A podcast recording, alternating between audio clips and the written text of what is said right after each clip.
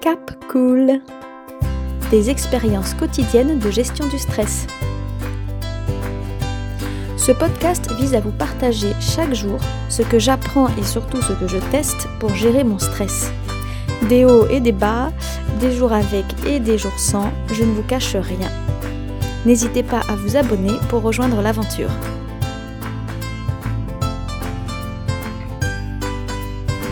Aujourd'hui, je poursuis l'épisode que vous avez peut-être écouté hier sur mes découvertes en psychologie, celles qui sont intimement liées à ma bonne ou mauvaise d'ailleurs gestion du stress.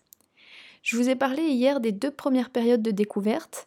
Euh, d'abord celle durant laquelle j'ai en fait tout simplement découvert que la psychologie existait et que voilà il y avait des mécanismes de cause à effet on peut dire à l'intérieur du corps ou du cerveau qui pouvaient expliquer les ressentis ou les comportements qu'on peut avoir adulte. Et puis ensuite, euh, la période, celle où j'ai compris que même en réfléchissant profondément sur tous ces mécanismes de cause à effet, je n'arrivais pas à me libérer de certaines attitudes, certaines façons de recevoir les choses. Et j'ai donc, durant cette deuxième période, découvert une approche qui permet justement de vraiment se libérer de toutes les blessures ou souffrances que l'on a pu enfouir en soi. J'ai fini cette deuxième euh, grande période plutôt heureuse, même très heureuse d'ailleurs, parce que d'un point de vue social, bah, c'est vrai que j'étais plus du tout gênée par certains de mes comportements. Et si c'était possible, c'était vraiment parce que les ressentis désagréables que je pouvais encore avoir, en fait, étaient devenus légers, tout à fait gérables à l'intérieur de moi, sans en faire euh, pâtir mon, mon environnement. Alors cela dit, vous l'avez bien entendu, je continuais tout de même à avoir de légers sentiments désagréables, c'est-à-dire que même si je pouvais les gérer, ils existaient encore, ils apparaissaient encore en moi. Je continuais par exemple à euh, focaliser uniquement sur la seule personne de toute mon équipe de travail qui ne semblait pas m'apprécier, et c'était quelque chose qui me tracassait vraiment beaucoup. Donc dans cet exemple, si mon, syndrome de la mal-aimée n'existait plus vraiment parce que la blessure avait été cicatrisée et que euh, j'arrivais à passer tout de même des relativement bonnes journées et que ça ne venait plus prendre toute la place, se sentir mal aimé restait tout de même un sentiment familier que je ressentais très facilement et je voyais bien que d'autres personnes euh, ne réagissent. C'était sûr qu'elles n'auraient pas du tout réagi comme ça et qu'elles se seraient même pas souciées de ce collègue par exemple. Alors, ce qu'il se passait, je pense, c'est que effectivement j'avais cicatrisé toutes mes blessures, je me sentais, on va dire, en pleine forme, de nouveau prête à vivre pleinement ma vie, mais avec tout de même ces cicatrices visibles, voire ces fragilités indéniables. Pour moi, c'était normal. Et franchement, je dois dire que j'étais déjà tellement heureuse d'être venue euh, valide, on va dire, de pouvoir courir à pleines jambes dans la vie, d'être libre de mes comportements, euh, etc., que je pensais vraiment pas à me plaindre d'avoir un peu la trace de ces cicatrices. Pour moi, c'était, je me disais, bah voilà, c'est ma personnalité, ce sont des traces qui restent et c'est normal. Lorsque vous retirez un vieux meuble de votre salon après 30 ans, eh ben oui, il reste la trace de ses pieds sur le tapis et c'est comme ça.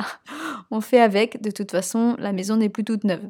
Donc voilà, c'était vraiment la façon dont je voyais ce que j'étais. J'étais plus toute neuve, j'avais eu des blessures, des traces, mais le plus important aujourd'hui, c'était vraiment que j'étais globalement libérée de ces crises de sentiments désagréables qui me faisaient faire parfois un peu n'importe quoi et que je pouvais vivre globalement bien.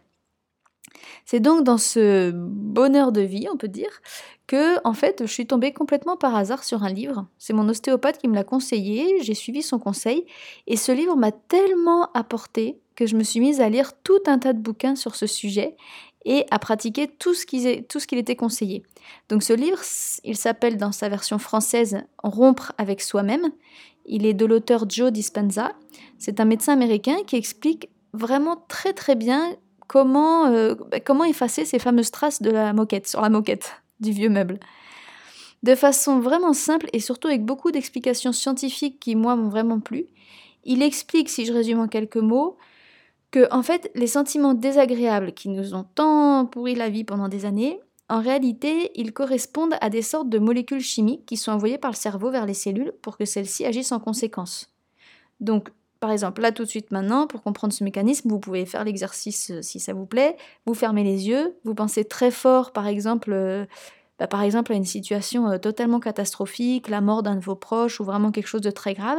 Si vous, si vous y pensez vraiment fort et sincèrement, il y a de très fortes chances pour que vraiment vous vous sentiez inquiet ou triste dans votre corps.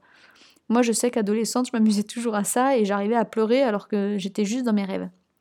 L'exemple inverse qui est bien connu et qui est assez, voilà, qui est assez flagrant, c'est au contraire si vous pensez maintenant à la personne, on va dire, de vos rêves, dans l'apparence euh, qui vous convient le mieux, etc. Il y, a, voilà, y a de fortes chances que votre corps réagisse aussi très concrètement. Donc en fait, il suffit de penser à quelque chose pour que le cerveau envoie des substances chimiques qui créent l'émotion correspondante dans notre corps. Il suffit de penser euh, à la réunion qui s'est super mal passée hier pour que d'un coup, moi, je sois de mauvaise humeur. Donc là où ce qu'explique euh, Joe Dispenza et d'ailleurs beaucoup d'autres est assez magique, je trouve, c'est que en fait, il explique que ces substances chimiques qui sont envoyées aux cellules agissent un peu comme de la drogue. Ça veut dire que si on en a trop envoyé pendant des années et des années, et eh bien le jour où il n'y en a plus, ce sont carrément les cellules qui vont en réclamer. Lorsque j'ai lu ça, vraiment ça a été un déclic, j'ai enfin compris pourquoi ce qu'on appelle parfois le phénomène de répétition existait. Pourquoi il y a des gens qui se sentent toujours malheureux ou d'autres toujours fatigués? Pourquoi moi, par exemple, j'étais une personne qui, voilà, qui me sentait toujours un peu rejetée ou mal aimée? Eh bien la réponse était là. Euh, c'est pas forcément que ça correspond à la réalité, c'est que les jours, par exemple pour mon cas, les jours où personne ne me rejetait, mes cellules allaient hurler au cerveau qu'elles étaient en manque de cette substance euh, mal aimée, et mon cerveau ne faisait que répondre à la demande. Il allait chercher n'importe quoi autour de lui qui corresponde à ce sentiment. Quitte à aller chercher, euh, je sais pas moi, une vieille histoire d'il y a dix ans, ou le voisin du voisin à l'autre bout de la ville euh, qui a dit je sais pas quoi, ou la boulangère ce matin qui m'a même pas dit bonjour alors que j'ai bien vu qu'elle a dit bonjour aux autres. Forcément, mon cerveau allait trouver une situation qui pourrait libérer cette substance.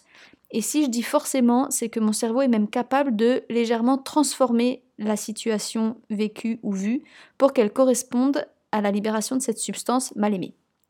Et donc moi, pour moi, totalement inconsciente de tout ce qui se passait là-dedans, euh, la situation présentée par mon cerveau, pour moi, elle était bel et bien réelle. Vraiment, mais pourquoi cette boulangère ne m'a pas dit bonjour juste à moi en plus? Vraiment.